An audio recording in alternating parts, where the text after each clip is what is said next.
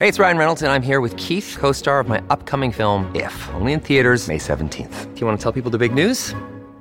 All right, I'll do it. Sign up now and you'll get unlimited for $15 a month and six months of Paramount Plus Essential Plan on us. Mintmobile.com slash switch. Upfront payment of $45 equivalent to $15 per month. Unlimited over 40 gigabytes per month. Face lower speeds. Videos at 480p. Active Mint customers by 531.24 get six months of Paramount Plus Essential Plan. Auto renews after six months. Offer ends May 31st, 2024. Separate Paramount Plus registration required. Terms and conditions apply if rated PG. When you need mealtime inspiration, it's worth shopping Kroger, where you'll find over 30,000 mouthwatering choices that excite your inner foodie. And no matter what tasty choice you make, you'll enjoy our everyday low prices, plus extra ways to save, like digital coupons worth over $600 each week. You can also save up to $1 off per gallon at the pump with fuel points. More savings and more inspiring flavors make shopping Kroger worth it every time. Kroger, fresh for everyone. Fuel restrictions apply. Another day is here, and you're ready for it. What to wear? Check. Breakfast, lunch, and dinner? Check. Planning for what's next and how to save for it? That's where Bank of America can help. For your financial to-dos, Bank of America has experts ready to help get you closer to your goals. Get started at one of our local financial centers or 24-7 in our mobile banking app. Find a location near you at bankofamerica.com slash talk to us. What would you like the power to do? Mobile banking requires downloading the app and is only available for select devices. Message and data rates may apply. Bank of America and a member FDIC. Hola, esto es New Books Network en español. Hola a todos, mi nombre es Diana Méndez y me alegra darles la bienvenida a un nuevo episodio del canal de historia de New Books Network en español. El día de hoy nos acompaña Adriana Minor García, profesora e investigadora del Colegio de México y autora del libro Cruzar Fronteras, Movilizaciones Científicas y Relaciones Interamericanas en la trayectoria de Manuel Sandoval Vallarta entre 1917 y 1942. Este volumen fue publicado en 2019 por la Universidad Nacional Autónoma de México y el Colegio de Michoacán. A través del seguimiento de la actividad del físico mexicano Manuel Sandoval Vallarta, Adriana construye una historia de la ciencia del periodo de entreguerras e inicios de la Segunda Guerra Mundial y ofrece un novedoso análisis sobre la manera en que se articulan relaciones científicas que cruzan fronteras nacionales. De tal suerte que los temas sobre los que conversaremos estarán situados en el cruce transnacional entre Estados Unidos, México y otros puntos de América Latina. Bienvenida, Adriana. Es un verdadero placer tener la oportunidad de conversar contigo. Por favor, cuéntanos sobre tu trayectoria y la manera en que decidiste escribir sobre Sandoval Vallarta. Bueno, eh, hola a todos, a todas. Para mí también es un gusto enorme hablar con Diana y transmitirles a, a ustedes pues lo que fue el proceso de elaboración de este libro. Espero que sea que estimule la lectura. Eh, bueno, en cuanto a mi trayectoria, pues yo estudié física en la Universidad Nacional Autónoma de México ya hace varios años. Em, después de eso, bueno, durante mis estudios de licenciatura me interesé por temas de historia de la ciencia a través de algunos cursos optativos que tomé durante mis estudios y posteriormente realicé la maestría en eh, filosofía de la ciencia, también en la UNAM, en la especialidad de historia de la ciencia. Esa fue mi orientación. Eh, continué el doctorado en el mismo programa, eh, más, bueno, en 2011 ingresé al doctorado los temas que yo venía trabajando desde la licenciatura tenían que ver con la historia de la física en México, particularmente del primer instituto de física que hubo en el país, el Instituto de Física de la UNAM. Eh, durante la licenciatura realicé una tesis que tenía que ver con las prácticas de investigación experimentales, teóricas y, e instrumentales que se llevaron a cabo en este instituto. Eh, en la maestría me adentré al tema de la cultura material de la ciencia y escribí una tesis alrededor de un instrumento, el acelerador de partículas Van de Graaff, que fue comprado por la UNAM en 1950. Y de ahí exploré sobre todo, bueno, este aspecto de la cultura material, de todo lo que se genera alrededor del instrumento como un eh, pues detonador de significados, relaciones sociales, además de prácticas científicas, instrumentales y experimentales también lo relacioné con el contexto en el que, cual se adquirió, que mm, pues para mi sorpresa era algo que yo no había identificado. Tenía mucha relación con la construcción de ciudad universitaria y ocupó un lugar central en eh, los discursos, en las representaciones también de, pues en, un mural, por ejemplo, se puede encontrar este acelerador de partículas. Y pues eh, fue eso interesante, ¿no? Un hallazgo interesante durante esa tesis de maestría. En el doctorado decidí pues que era interesante revisar la mm, historia de un actor histórico fundamental de la física en México, que es Manuel Sandoval Vallarta, de quien se habla casi siempre en cualquier historia de la física en México, incluso de la historia de la ciencia en México, es un actor muy importante, pero pues yo quería un poco revisar esas las narrativas que se habían construido alrededor de él y sobre todo centrarme en este periodo que él pasó en Estados Unidos, entender qué pasó en ese periodo que es justamente de 1917, que es cuando llegó a Estados Unidos para estudiar ingeniería en el Instituto Tecnológico de Massachusetts, hasta 1942, que es el año en el que regresa a México y se establece de forma definitiva en, México, ¿no? Eh, un poco mi interés, o bueno, a lo largo del desarrollo del libro y de la, perdón, de la investigación, me fui dando cuenta de que eh, pues se le había interpretado en un clave nacional principalmente.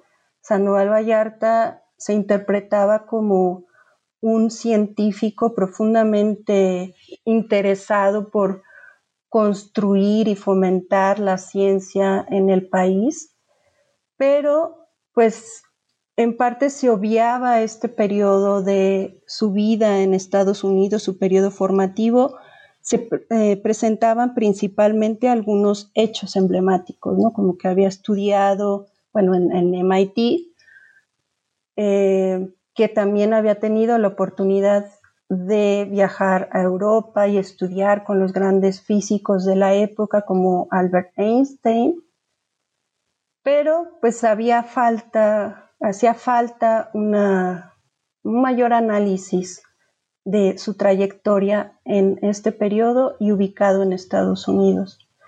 Em, durante el desarrollo también de, de, la investigación me fui dando cuenta de que había un desbalance importante entre cómo se entendía en México y cómo el lugar histórico que ocupaba en eh, la historia de la ciencia de Estados Unidos, donde tenía nulas o mínimas referencias, pero pues un poco revisando a qué se debía eh, ese desbalance, pues también me fui dando cuenta que no había manera de entender la complejidad de su trayectoria si no era a través de una aproximación transnacional que me permitiera pues entenderlo a través de la movilidad que él mismo tuvo en su trayectoria y del interés que tuvo él mismo por construir eh, conexiones entre la ciencia en México, en Estados Unidos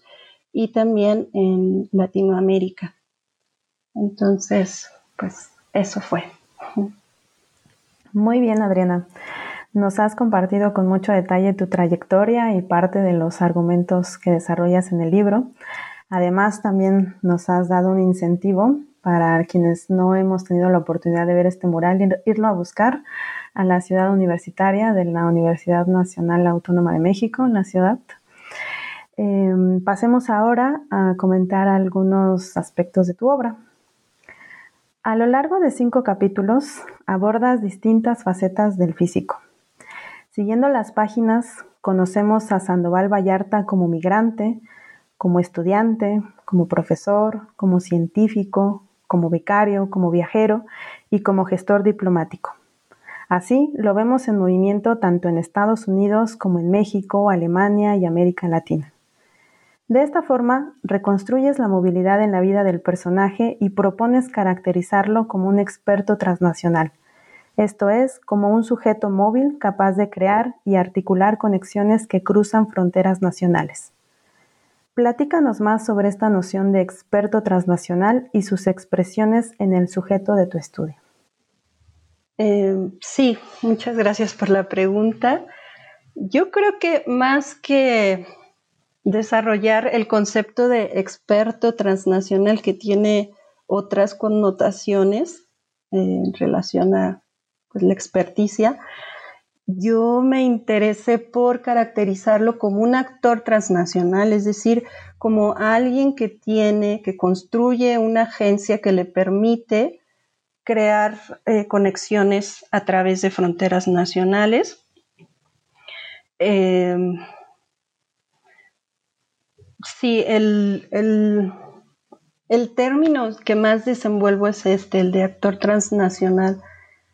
Además de pues el propio interés del científico de Manuel Sandoval Vallarta por eh, participar y crear eh, puentes entre, entre México y Estados Unidos, también Latinoamérica, también encontré que no era posible eh, pues caracterizarlo como actor transnacional sin considerar las contingencias que le permitían actuar de esa manera. Es decir, esa agencia le fue posible en un contexto determinado, que a lo largo del libro voy explicando que tiene que ver con la circunstancia de la Segunda Guerra Mundial. Especialmente allí es donde se ve con un mayor, con mayor detalle cómo fue que intervino en este tipo de eh, trabajo, de eh, faceta de su trayectoria como científico transnacional. También que eh, su transnacionalismo, o sea, el hecho de ser un mexicano que radicaba en Estados Unidos, que nunca renunció a su nacionalidad mexicana, que tuvo posibilidades, pero también limitaciones a la hora de desenvolverse como científico, pues que también era indisoluble su, perfil como científico de su transnacionalismo. Es decir, su movilidad también le posibilitó desarrollar esa agencia. Muy interesante todo lo que nos cuentas, Adriana. En efecto, yo creo que la obra que tú has realizado es susceptible de una lectura temática y también de una metodológica en el que el desarrollo de este tipo de caracterizaciones eh, son susceptibles de ser retomadas por otros investigadores y por otros estudiantes. Y por supuesto, de entablar diálogos con otras historiografías como la que ya mencionabas sobre la experticia. También lo que señalas me lleva a otro de los argumentos centrales de tu obra. Me refiero a la problematización de las circunstancias en las que Sandoval Vallarta volvió a México en 1942, cuando su transnacionalismo y su aliento a las relaciones interamericanas fue incompatible con las directrices del MIT, que exigió una definición del físico en términos de lealtades nacionales y compromisos institucionales. Cuéntanos, ¿Cuál fue la relación entre el contexto bélico y el límite al transnacionalismo de Sandoval Vallarta? Sí, justo el, contexto bélico, eh, pues en esta época en, el MIT, que es crucial además para definir o, para posicionar a esta institución como una de las grandes instituciones de investigación científica y tecnológica, demandó de los investigadores que se involucraran en una investigación orientada a pues, eh, cuestiones de la guerra. Sandoval Vallarta intentó participar de esta movilización de los científicos. Sí, lo quiso hacer él como parte de eh, pues, eh, las investigaciones que se realizaron. Él se propuso para, para ser parte de, de esas investigaciones, pero por razones que no se ponen de manifiesto o que yo no he encontrado que se pusieran de manifiesto explícitamente, al final no pudo participar de, los diferentes, las diferentes investigaciones que se hicieron allí, como eh, bueno, el proyecto, el, el, desarrollo del radar, que fue un proyecto enorme, casi de las mismas dimensiones que el proyecto Manhattan, que es de donde pues surge la bomba atómica y bueno, es uno de los grandes proyectos de investigación científica durante la Segunda Guerra. Pero pues Sandoval Vallarta se vio apartado de esas investigaciones. En cambio, encontró un espacio de participación a través de eh, las, la diplomacia cultural que el gobierno de Estados Unidos estaba desplegando hacia Latinoamérica en este periodo con el objetivo principal de crear pues eh, un acercamiento, un entendimiento que permitiera también eh, crear alianzas en, la región, eh, el despliegue de esta diplomacia cultural pues incluyó diferentes estrategias en diferentes ámbitos la salud, por ejemplo, en cuestiones artísticas, en fin, eh, realmente era una manera de entender la cultura en un sentido muy, muy amplio, donde también se consideraban cuestiones científicas. Entonces, eh, Sandoval Vallarta propuso allí, en ese marco, propuso la creación de un comité de intercambio, bueno, no de intercambio, más bien un comité que eh, pues fomentara así el intercambio de conocimientos de, producción científica que se realizaba en América Latina y en Estados Unidos, como un espacio que permitiera encontrar esas producciones científicas. Él y muchos y otros, o sea, no fue la única propuesta en esa dirección, sostenían que había un, una falta de comprensión, que no se sabía en Estados Unidos eh, realmente qué, conocimiento, qué, investigación científica se realizaba en América Latina y viceversa. Entonces, para solventar esa falta de conocimiento, Sandoval Vallarta propuso esta comisión cuya labor principal era llamar, hacer un llamado a invitar a los científicos latinoamericanos a que publicaran los resultados de sus investigaciones en revistas científicas estadounidenses.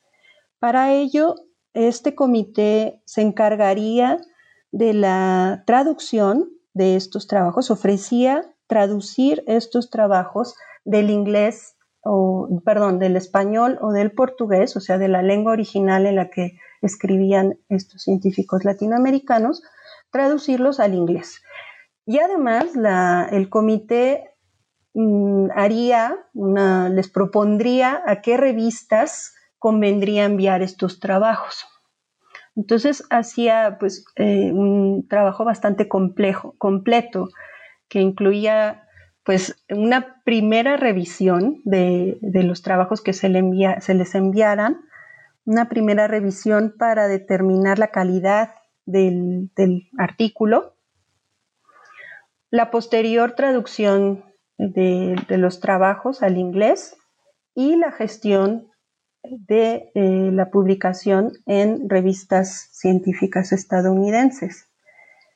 Es interesante que cuando Sandoval Vallarta envió su propuesta, él señalaba que era una estrategia que, que al mismo tiempo permitiría desplazar en Latinoamérica el interés que se tenía por las publicaciones, eh, bueno, no solamente alemanas y japonesas, sino también eh, de publicaciones francesas, italianas también. O sea, era, eh, no solamente tenía que ver con pues, las, pues, las cuestiones del conflicto bélico y, y, bueno, combatir el, pues, a los países del eje, sino también con una ambición mayor de posicionamiento de las revistas científicas estadounidenses a nivel internacional. Era, se trataba de ampliar, digamos, eh, su alcance hacia Latinoamérica, extenderlo. Eh, y bueno, allí Sandoval Vallarta pues tuvo esa idea, lo apoyaron, incluso en el MIT le permitieron que consideraron que era importante que realizara ese trabajo y le concedieron pues permisos para ausentarse de sus labores en, el instituto. No obstante, pues con el paso del tiempo, eh, Sandoval Vallarta pues perdió el apoyo. Mm, pasaron diferentes cosas. Por un lado, América Latina. Estamos hablando de 1941. Entonces, eh, pues sí, América Latina era relevante dentro de la geopolítica estadounidense, pero pues también se volvió relevante Asia, por ejemplo, ¿no? Entonces perdió un poco de interés este trabajo de Sandoval Vallarta y pues otras, pasaron otras circunstancias como que una, eh, pues perdió contactos, digamos, en, dentro del el entramado eh, organizativo de la diplomacia cultural hacia Latinoamérica. Y con ello, en el MIT decidieron también por pues, sus propias exigencias, pues que Sandoval Vallarta serviría más para la movilización de guerra estando en el MIT dando sus cursos de mm, pues, cursos básicos introductorios de física. Y entonces eh, pues le pidieron que regresara al MIT, que se reincorporara a su puesto de trabajo, porque a inicios de 1941 Sandoval Vallarta había viajado a México con el objetivo de eh, realizar un viaje por diferentes países de América Latina con el fin de articular una mm, Academia Interamericana de Ciencias y promover el trabajo que realizaba el Comité Interamericano de Publicación Científica. Pero mientras estaba en México, pues eh, perdió el financiamiento, bueno, le suspendieron el financiamiento y ya no pudo emprender el viaje, pero él permaneció en el país porque todavía había la posibilidad, o eso parece ser, bueno, se, pone de manifiesto en la correspondencia que mantuvo, eh, pues que había la posibilidad de que en algún momento se liberara el presupuesto para que él pudiera continuar su viaje. Y fue en ese periodo de varios meses que eh, pues cambiaron las prioridades, tanto de la política exterior estadounidense como de eh, pues las, las cosas que se realizaban en el MIT y fue ahí donde le pidieron que volviera. Pero Sandoval Vallarta pues puso condiciones. Una de ellas es que le permitieran continuar con su trabajo al frente del Comité Interamericano de Publicación Científica y que le dieran condiciones para, para ello, que le asignaran algún asistente, en fin. En el fondo es, eh, se trata de que él quería que le reconocieran su trabajo al frente del comité de publicación como parte de su contribución al esfuerzo de guerra.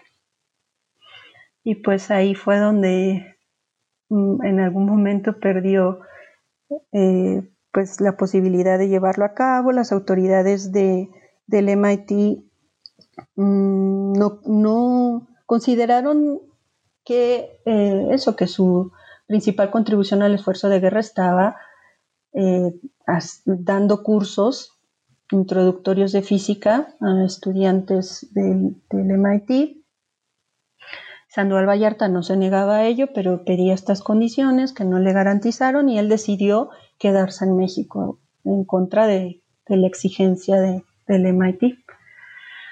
Y bueno, también en el intercambio de correspondencia, en esta estira y afloja, pues Sandoval Vallarta eh, insistía que eso, que su, que su principal contribución estaba al frente del Comité Interamericano y por el otro lado le decían que sus lealtades tenían que estar definidas en términos de las necesidades del instituto y por tanto de las necesidades de, eh, bueno, de, Estados Unidos, ¿no? Eh, y pues ahí es donde hay una incomprensión para Sandoval Vallarta, pues que a lo largo de su trayectoria había pues compaginado eh, esos diferentes intereses, tanto de su posición como científico en Estados Unidos, como de, de bueno, de mm, mexicano que vivía en el extranjero, que a la vez estaba interesado por crear instituciones científicas mexicanas, pues había encontrado que podía hacerlo, ¿no? Que, no era incompatible eh, mantener esas lealtades, pero pues en ese contexto de guerra, a pesar de que México y Estados Unidos eran aliados, pues no, lo que se requería era lealtades nacionales claras. O se eh, vinculaba al esfuerzo de guerra según lo que las autoridades del MIT le exigían, o mantenía eso que para el MIT era una prioridad pues secundaria que tenía que ver con su interés eh, con la ciencia en México y entonces pues ahí tuvo que decidir. Y un poco en lo que explico en la tesis es que se trata un límite a su transnacionalismo. El conflicto no tiene que ver, creo yo, entre si México o Estados Unidos, sino entre mantener esa posición pues de vínculo. Y pues eso es lo que tendría que decir a tu pregunta. Gracias, Adriana. Has respondido de forma amplia y generosa a mi interrogante. Y este asunto respecto a, la actividad de Sandoval Vallarta en el Comité Interamericano de Publicaciones Científicas es sin duda uno de los aspectos que me resultan más fascinantes en tu obra. Ya decías tú eh, que esta institución se dedicó a, la traducción de artículos del español o portugués al inglés para su aparición en revistas estadounidenses. Hoy en día es conocido por todos la trascendencia del inglés como lengua internacional para el quehacer científico e incluso para el histórico. Pero el proceso mediante el cual esta preponderancia se instauró es menos conocida. Creo yo que la experiencia del comité nos dice mucho al respecto de este proceso para el caso latinoamericano. Tú apuntabas en, tu intervención anterior algunos elementos sobre esto, pero me gustaría pedirte que detallaras un poco más cuál fue la respuesta de, parte de los latinoamericanos, o fue numerosa, fue escasa, quiénes son eh, los que participaron, había redes de contacto preexistentes, pues me imagino que no para todos los científicos latinoamericanos habrá sido igualmente importante la posibilidad de ser publicados en inglés. Hoy mismo vemos que el tema de la lengua sigue siendo cuestión de debate y hay quien prefiere mantenerse en su lengua natal antes que abrirse a, a lenguas más internacionales y viceversa. Sí, ahí pues comenzaría diciendo que Sandoval Vallarta desde que envió su propuesta de creación de este comité, mm, explicó que una de las estrategias que él seguiría para establecer contacto con científicos latinoamericanos era a través de aquellos que hubieran tenido mm, becas de, por fundaciones estadounidenses como la Fundación Guggenheim, muy en especial la Fundación Guggenheim. Sandoval Vallarta decía también que, eh, expresó que le interesaba contactar principalmente a aquellos científicos cuya investigación fuera, eh, pues reuniera la calidad científica de acuerdo a los parámetros, bueno, de, la producción de ciencia en, bueno, que él conocía, ¿no? Que es, eh, pues a través de su formación como científico en Estados Unidos. Eh, lo que él hizo al principio, cuando creó este comité, fue enviar cartas a nombre, presentando el trabajo del comité y ofreciendo pues eh, el apoyo de, de, este comité para traducir sus artículos.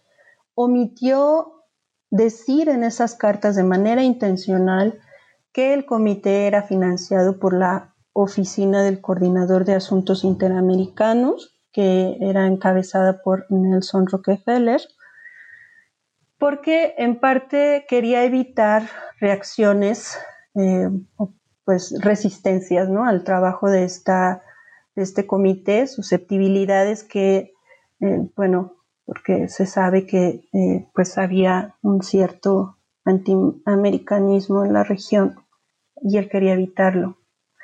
Por supuesto, Mm, digamos, Sandoval Vallarta eh, aprovechó las redes que ya existían, o sea, no, no es que el trabajo del comité fuera crear a, eh, pues los contactos científicos entre Estados Unidos y América Latina, eso no, esas redes ya existían, redes de colaboración, por ejemplo, en eh, investigación en fisiología, en química también, en medicina.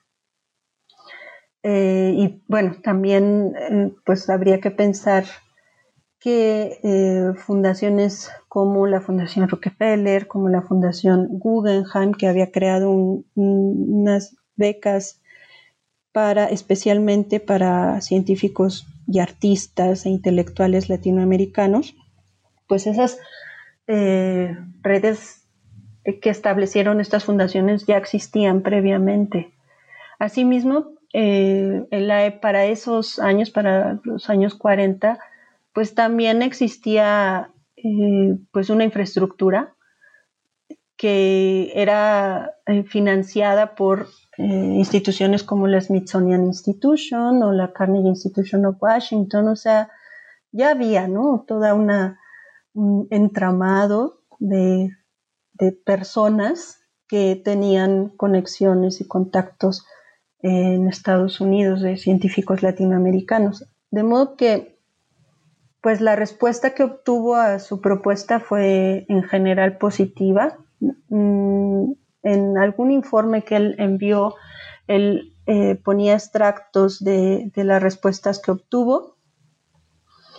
La mayoría, por supuesto, era un informe, ¿no? Para la oficina del coordinador de asuntos interamericanos, entonces pues seleccionó los comentarios más positivos, pero decía que pues habían recibido respuestas mínimas en las que pues, eh, los científicos latinoamericanos se oponían al trabajo de este comité.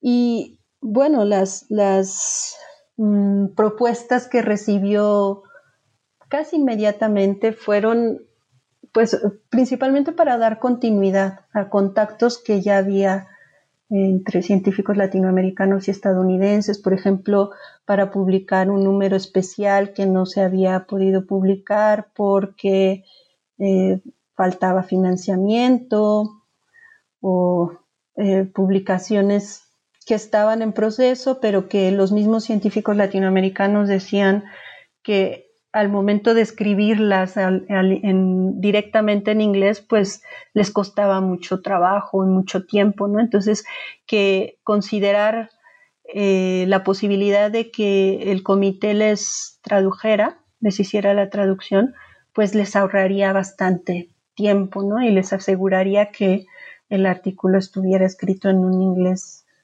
pues, competente. Entonces, eh, la respuesta fue positiva. Mm, no recuerdo cuántos artículos se publicaron al principio, pero fueron cientos de artículos mm, traducidos al, inglés. Em, pues creo que que, un poco es por ahí. Estupendo, Adriana. Me parece que este tema sin duda nos invita mucho a la reflexión sobre cómo se dan a conocer las investigaciones que producimos y si éstas llevan eh, rastros de su producción original en el lugar en el que se desarrollaron. ¿Te puedo interrumpir, Diana, un momento? Claro. Me faltó decir que, bueno, el caso es del Comité Interamericano. Lo que pone de manifiesto es que no es evidente que una lengua como el inglés sea concebida como una lengua internacional, que precisamente este caso nos muestra cómo hay un proceso dirigido, intencional, hacia eh, ese posicionamiento del inglés como lengua franca, que eso si se revisa, hay, bueno, eh, historiadores de la ciencia que han trabajado sobre este tema de cómo ha cambiado eh, la lengua en la que se mm, difunde la ciencia, en la que se comunica la ciencia. y entonces, bueno, este caso pues nos muestra el proceso por el cual el inglés se constituye como lengua franca, parte del proceso, es un proceso más amplio, pero sí había, sí refleja una intención, una, pues estrategia para conseguir esa preponderancia, ¿no? No es evidente. Y allí yo pienso que, eh, bueno, que quizá nos puede invitar a reflexionar mm, cómo es que asumimos e-, esa manera de entender al inglés. ¿Es realmente la única lengua en la que podemos comunicarnos como, eh, bueno, académicos o científicos, o de qué maneras, pues, eh, bueno, también cuestionarnos si al asumir el inglés como la lengua predominante en el mundo académico muchas veces, si no estamos también empobreciendo de alguna manera, pues, eh, no sé, empobreciéndonos culturalmente. No lo sé, habría que reflexionarlo también. Eh, el caso del comité mm, exhibe, por otro lado, eh, que el artículo científico mm, pues tiene ahora una forma más o menos establecida, canónica, ¿no? En su forma de presentar resultados y cómo es que el conocimiento se va a validar a través de estos artículos de estas eh, producciones, pero eh, no es evidente. Una cosa, un aspecto interesante es que cuando les enviaban los artículos en algunas cartas, eh, intercambios de impresiones, lo que comentan algunas de las personas involucradas en el comité es que ocurría que los científicos latinoamericanos no se ajustaban ni a las referencias eh, básicas y importantísimas para decir que un artículo tenía la calidad y estaba actualizado. Eh, no citaban a las personas que, debían que, que tenían que citar y no expresaban sus resultados de una manera eh, pues más directa, ¿no? Como que había demasiada narrativa, por ejemplo, ¿no? Y entonces al momento de traducir había que ajustar esos artículos a eh, pues maneras de comunicar la ciencia establecidas en las revistas científicas estadounidenses. Entonces, bueno, pues todos estos aspectos se ponen de manifiesto en el Comité de Publicación Científica. Claro que sí. Coincido contigo en, la importancia que, no, que tiene no dar por sentado em, la preponderancia del inglés o, como señalabas ahora también, la forma en que se construyen los artículos científicos. Precisamente creo que eso es uno de los puntos más fuertes de, tu obra, porque señalas las condiciones específicas en las que actores como Sandoval Vallarta pueden desplegar su agencia para establecer este tipo de conexiones y desplegar múltiples intereses de, los actores asociados, no solamente, por ejemplo, de Sandoval Vallarta, sino también de instituciones que respaldan este tipo de actividades. Pasemos ahora a conversar sobre otra de las facetas de este personaje, protagonista de, las obras que estamos comentando. Em, que se cruza entre lo científico y lo diplomático. Para muchos, nuestro imaginario en torno a la física nos sitúa en el laboratorio y de forma general en edificios dispuestos para la experimentación. No obstante, fue muy grato para mí encontrarme en tu libro con una física en acción fuera de estos espacios y en escala regional. Hago alusión al capítulo que dedicas a la participación científica y vinculante de Sandoval Vallarta en la línea de los rayos cósmicos que le permitió mirar hacia América Latina, una región que señalas como relevante por sus características y posición geográfica. ¿Puedes decirnos qué son los rayos cósmicos y por qué fue crucial la investigación en campo? Sí, eh, sí, bueno, los rayos cósmicos a, principios de siglo, pues había en, los laboratorios se investigaban diferentes tipos de radiaciones y entonces había una un efecto que se detectaba en los, en los instrumentos que se usaban particularmente con bueno, un electroscopio, y lo que se veía es que había una radiación que no se sabía de dónde provenía, una radiación que aparentemente estaba siempre allí.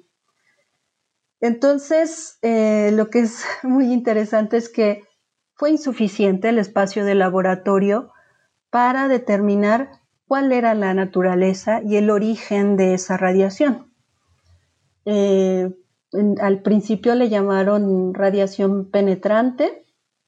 Mm, y entonces, bueno, eh, los físicos hicieron eh, algo poco, bueno, quizá con nuestras concepciones de qué es la física en el siglo XX podría parecernos inusual, pero eso ya se hacía antes en el siglo XIX, por ejemplo, en la investigación del magnetismo terrestre era común pues tomar, eh, bueno, seguir estrategias de, investigación en, campo eh, a través de expediciones y del establecimiento de estaciones de investigación en lugares eh, alejados de, la ciudad, de, contextos urbanos.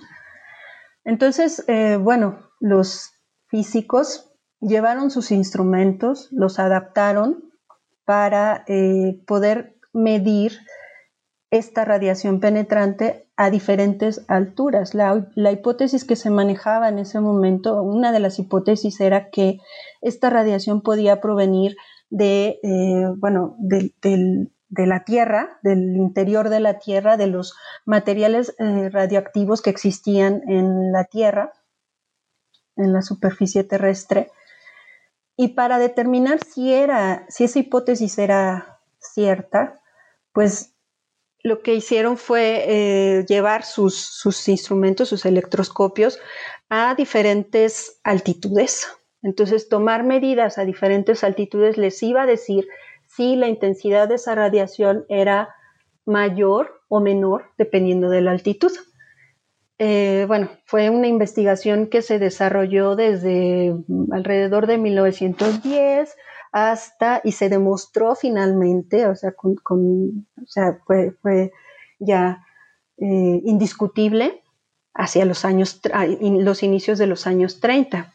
Pero eh, estamos hablando de investigadores que subían en globos aerostáticos, que sumergían los instrumentos en lagos, que tomaban medidas en montañas, inclusive en la Torre Eiffel, por ejemplo, o sea, una variedad de espacios mm, pues grande, ¿no? Inusual para, para la investigación que se hacía en esa época.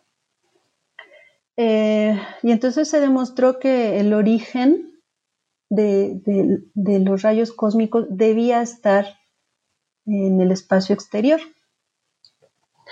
Eh, más adelante pues también se discutían otras hipótesis. ¿Cuál sería el, de qué estarían compuestos estos rayos cósmicos? Eh, bueno, ya cuando se demostró que el origen estaba en el espacio exterior fue cuando se le denominaron, se eh, bueno, acordaron que el nombre adecuado era rayos cósmicos, un término propuesto por el físico eh, estadounidense y premio Nobel Robert Millikan. Entonces, en relación a la composición de estos rayos, pues se manejaba la hipótesis de que pudieran ser, eh, estar constituidos por eh, partículas con carga eléctrica, que podían eh, ser, bueno, protones o electrones, o, o, también podían estar constituidos por fotones, que son partículas que no tienen carga eléctrica. Para demostrar este, estas bueno, para determinar cuál de esta hipótesis era de estas hipótesis era cierta, pues, eh, pues consideraron como si la Tierra fuera, y bueno, estaba demostrado, ¿no? Un imán gigantesco que tiene un campo magnético, entonces si las partículas tenían una carga eléctrica, pues iban a interactuar con el campo magnético terrestre. Y para determinar si esto era cierto, pues eh, una de las estrategias, que no era la única, pero una de las estrategias fue llevar a cabo expediciones científicas en diferentes partes del mundo. O sea, realmente se tomaron medidas en lugares, eh, bueno, en el, el, planeta casi, ¿no? Eh, y uno de los que defendía bueno, la hipótesis de que se trataba de partículas cargadas o que quería demostrar cuál era la composición principal de los rayos cósmicos fue otro premio Nobel, físico premio Nobel estadounidense que se, se llama Arthur Compton. Arthur Compton eh, viajó, organizó la expedición esta mundial eh, con diferentes grupos de investigación, uno de los cuales fue eh, hizo el recorrido por América Latina, que en realidad fue Arthur Compton quien hizo ese recorrido. Y como parte de ello usó la infraestructura que ya existía de la Carnegie Institution of Washington, que tenía observatorios del, para, del magnetismo terrestre en, eh, bueno, en Perú, en Huancayo. Tenía otra estación, bueno, que en realidad era parte de su red de estaciones, pero no eh, manejada directamente por la Carnegie, que era, eh, estaba en, México, en Teoloyucan, Estado de México. Eh, y entonces Arthur Compton usó esa infraestructura, obtuvo financiamiento de la Carnegie y usó la infraestructura que tenía disponible. Además, la Carnegie tenía una experiencia previa en la organización de expediciones mundiales a través de la investigación del magnetismo terrestre. También Compton fue a, Panamá, bueno, a una estación de investigación biológica que había allí, que, era controlada por el gobierno de Estados Unidos. En fin, entonces, eh, bueno, a través de esa expedición, y, Sandoval Vallarta, importante allí mencionarlo, fue eh, el contacto principal para llevar a cabo la expedición en México. Sandoval Vallarta acompañó a Arthur Compton durante la expedición, eh, pues lo guió en México y lo presentó también en, pues, eh, en la Sociedad Científica Antonio Alzate, en fin, fue un contacto relevante, ¿no?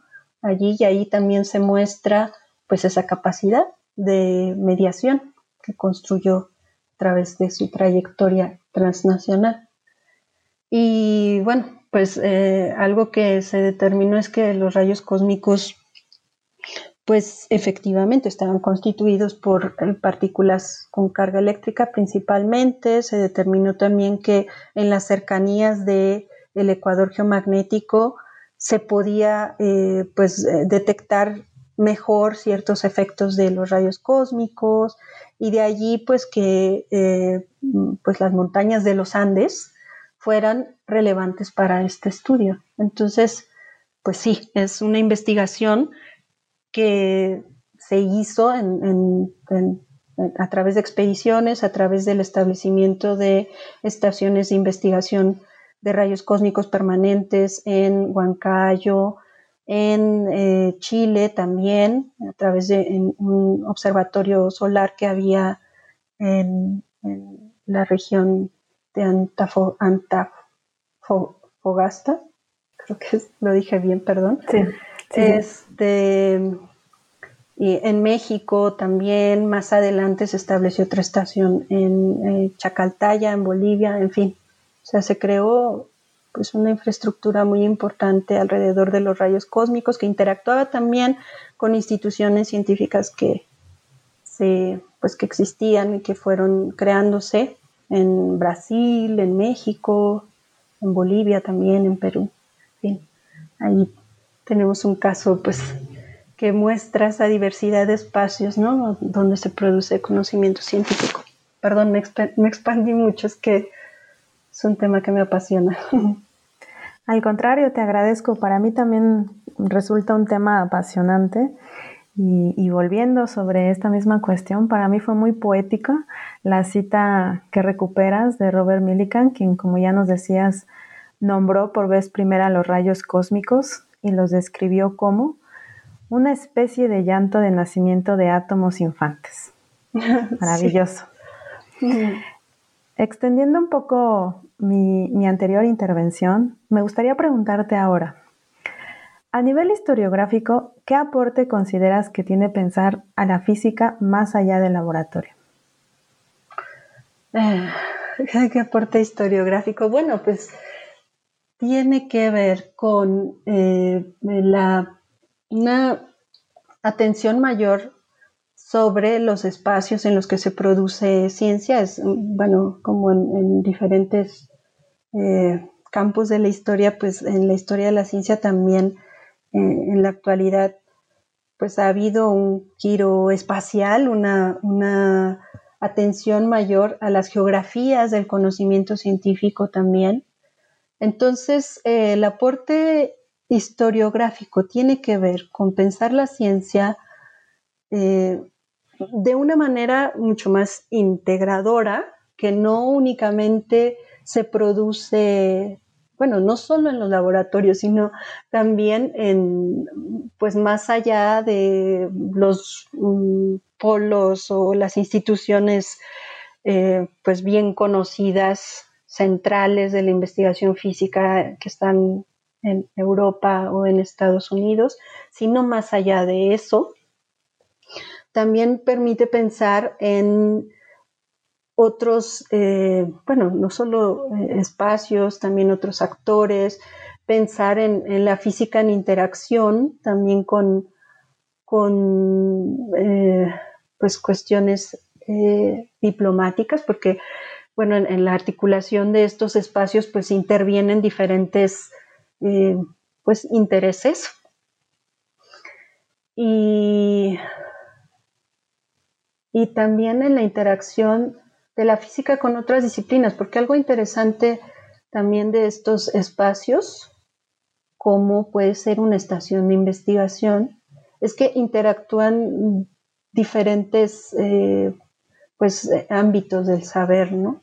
No nada más la física, también es interesante cómo eh, estos físicos que fueron, por ejemplo, a a las montañas de Chacaltaya o a la montaña, bueno, a Huancayo en Perú, también tuvieron la, asesoría de médicos especializados en fisiología de alturas, que es otra de las investigaciones fundamentales en América Latina. Entonces, pues el aporte mm, yo creo que va en esa dirección de expandir la manera en la que se entiende la ciencia y el quehacer científico.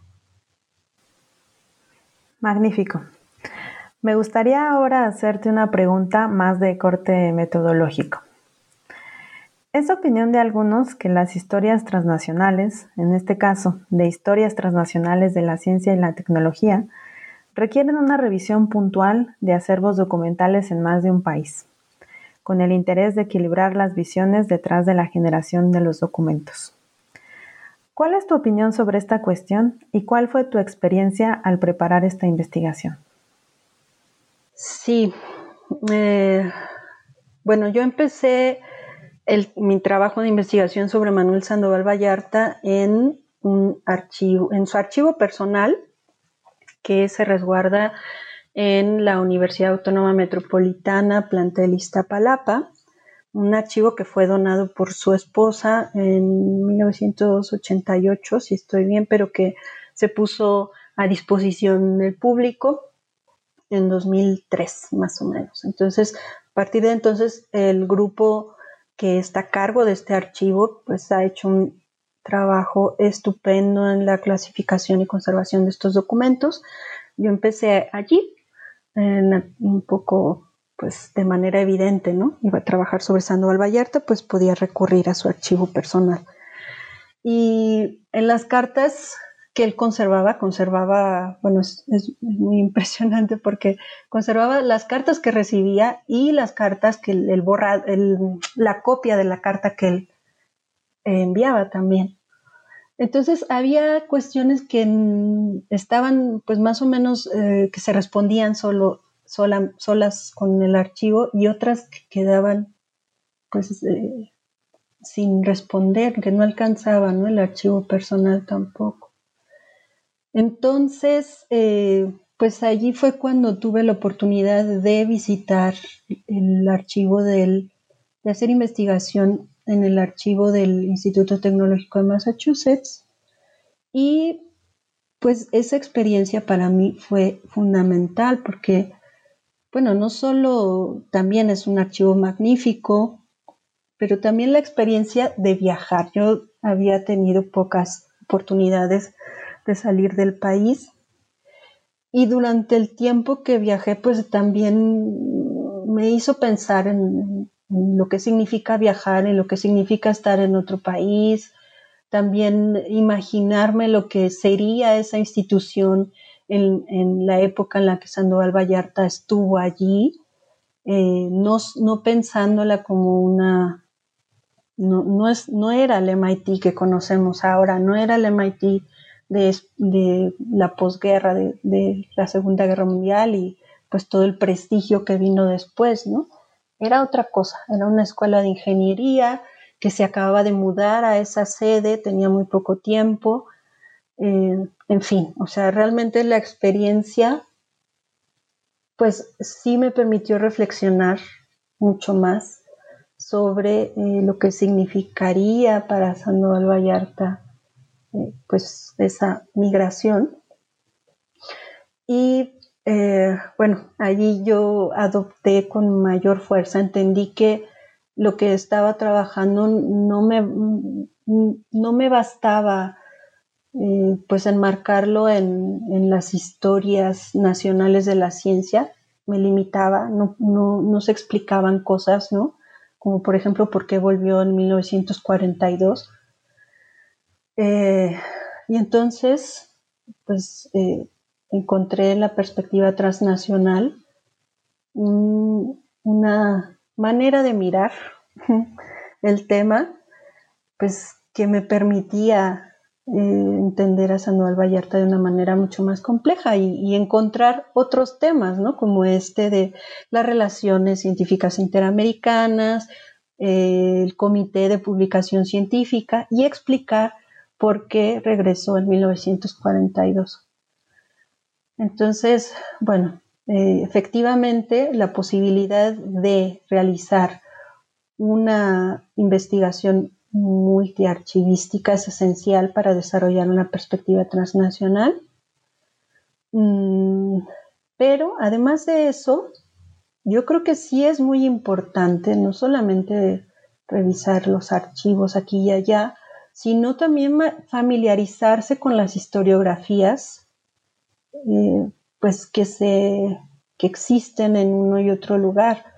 Yo creo que eso es muy importante, que no sé, ya posteriormente y con mi investigación actual, pues eh, tuve oportunidad de realizar investigación en Brasil y encontré muy enriquecedor pues familiarizarme con la historiografía de la ciencia en Brasil. Y actualmente estoy convencida de que es, son ambas cosas, es eh, eso, revisar diferentes archivos y también familiarizarse con las historiografías, mm, pues no sé, nacionales, locales, las historiografías que existen. Y diría eso. Sí, esa sería mi respuesta, Diana. Muchas gracias. Creo que has tocado un tema central. No solamente es la experiencia y la oportunidad que brinda visitar otros países, visitar otros archivos, sino también ir formulando las preguntas con un tono transnacional, preguntas pues informadas por un conocimiento lo más detallado posible de las respectivas historiografías. Creo que eso es un tema muy importante y bueno, que ahora eh, con lo que ha pasado, sabido por todos respecto a la pandemia y restricción de viajes, personas con interés de hacer este tipo de investigaciones se han visto limitadas en su movilidad, en realizar viajes académicos, pero por otra parte, quizá también ahora eso abra la ventana de profundizar lecturas y discusiones a un nivel más historiográfico y conceptual. Siguiendo en esta línea sobre lo metodológico, me gustaría ahora que nos hablaras de tu experiencia transformando tu tesis doctoral en libro. Para algunos es necesario imaginarse su tesis como un libro para poder concluirla. Y para otros se trata de un proceso posterior y muchas veces de cambios sustanciales. Para ti, ¿cómo fue este tránsito? Eh, Mm, bueno, sí, a ver. Eh, yo cuando escribí la tesis, no sé si a todos nos pasa, pero a veces uno se cansa, ¿no? De leer las palabras de uno repetidas veces. Entonces, eh, también había tenido la experiencia de escribir, por ejemplo, la tesis de licenciatura, que ya hacía tiempo que lo había hecho, pero en la que pues una de las críticas de uno de los revisores de aquella tesis fue que yo era demasiado descriptiva, ¿no? Que me faltaba argumento. Y yo no entendía qué era eso, ¿no? Pero ya pues con el tiempo y con la experiencia, que tampoco es, todavía estoy eh, pues adquiriendo pues más eh, experiencia y más oficio de escribir y de hacer historia, pero, pues sí, para la tesis de doctorado tenía un argumento y también quería contarlo de una manera que fuera atractiva, incluso para mí, ¿no? Al leerme. Entonces, pues yo creo que escribí la tesis pues de una manera que se pudiera, que, que la lectura fuera fluida, hay mucho detalle también de cosas que quizás sean aburridas para el lector, pero que pues según yo lo, lo escribí, lo aprecié, pues daba un sentido así, pues en mi opinión, más o menos fluido, que iba ligando una cosa con otra y bueno, era un ejercicio de escritura, ¿no? Me lo planteé más como eso también. Entonces, pues eh, al terminarla me gustó, me gustó leerla de nuevo, la encontraba agradable, con, una, con un hilo conductor que iba de la mano de eso, de responder por qué Manuel Sandoval Vallarta regresó a México en 1932 y a través de esa pregunta ir desengranando diferentes cuestiones. Y y bueno, eh, los, el resultado pues a mí me dejó satisfecha. Eh, y más adelante lo que pasó es que concursé por el premio a la mejor tesis de estudios eh, sobre América del Norte, convocado por el Centro de Investigaciones sobre América del Norte de la UNAM en 2016 y gané el primer lugar. Y entonces el jurado determinó que, la tesis eh, se podría publicar en formato de libro con ligeras modificaciones. Los, eh, los, miembros del jurado me comentaron que la tesis se leía bien, que era pues eh, un poco, mantenía ¿no? un poco ahí el, la intriga del lector, en el lector y entonces pues la recomendación era esa, publicarlo, el, publicar el libro mm, pues casi tal cual estaba, la tesis, perdón. Y bueno, eh, una de las condiciones para publicarlo era conseguir una coedición y la oportunidad me llegó con cuando pude, bueno, me, otorgaron una cátedra con ACID y pude estar también en otra institución maravillosa que es el Colegio de Michoacán, en el Centro de Estudios Históricos, y pues sometí la propuesta del libro a consideración del, de, del, bueno, de la editorial. Tuvo otra revisión, la, revisión fue positiva, también recomendaron su publicación como estaba.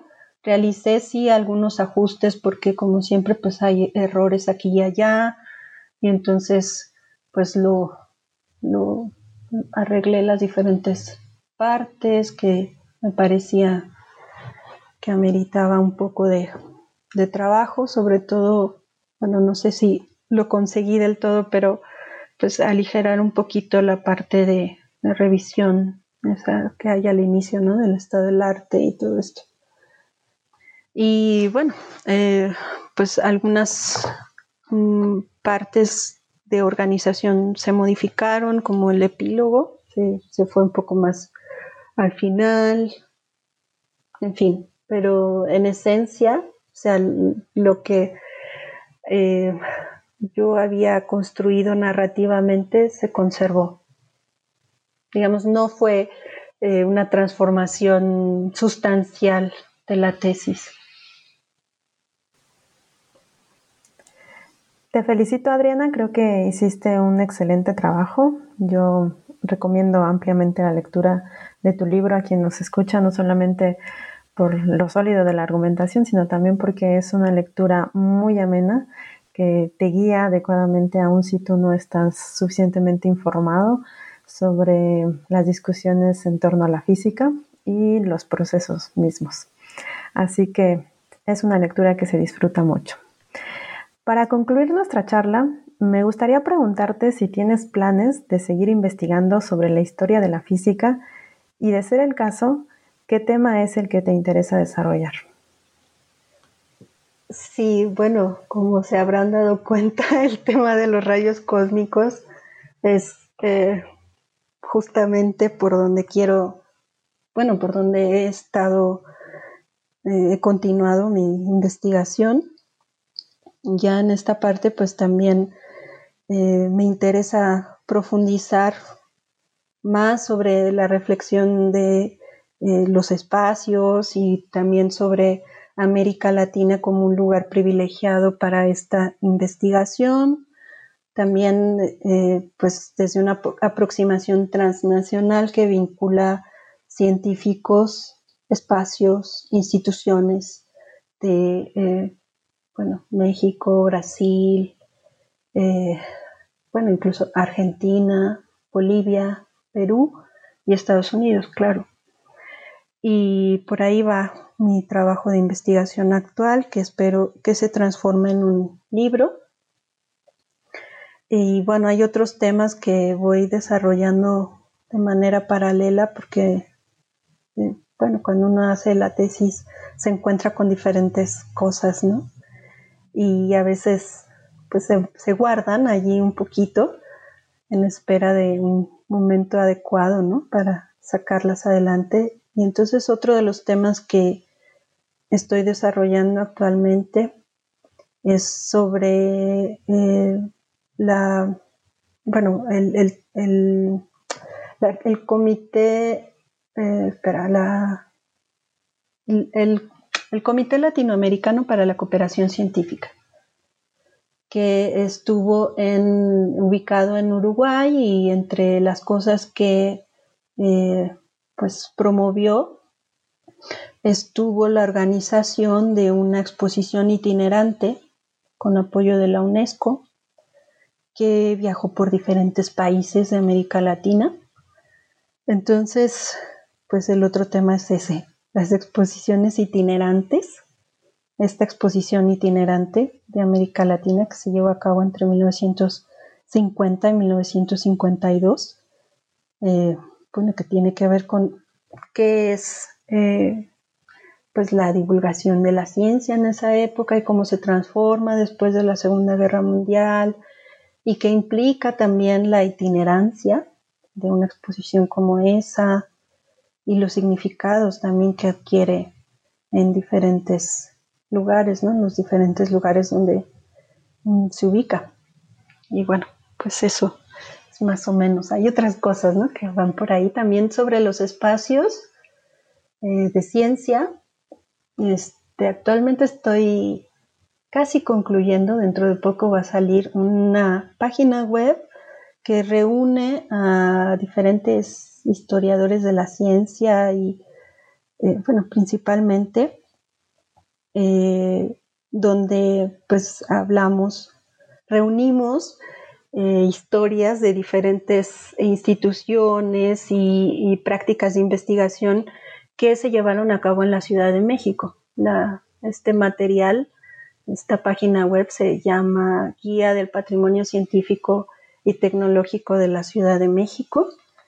Y bueno, espero que salga próximamente. Es un material que esperamos que invite a pues habitantes y visitantes de la ciudad a pensar en la Ciudad de México a través de sus espacios de ciencia y tecnología.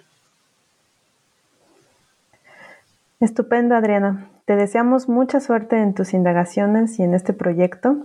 Tenemos también la invitación de acercarnos a esta página y por supuesto esperamos escuchar de nuevo sobre tus publicaciones en este espacio, sobre ese libro acerca de los rayos cósmicos.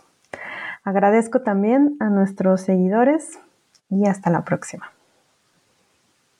Pues muchas gracias a todos por escucharme, a Diana especialmente por eh, invitarme a hablar sobre, sobre mi libro. Y bueno, hasta la próxima. Mucha suerte con este eh, podcast y les deseo mucho éxito. Hasta luego. Gracias por escuchar New Books Network en español.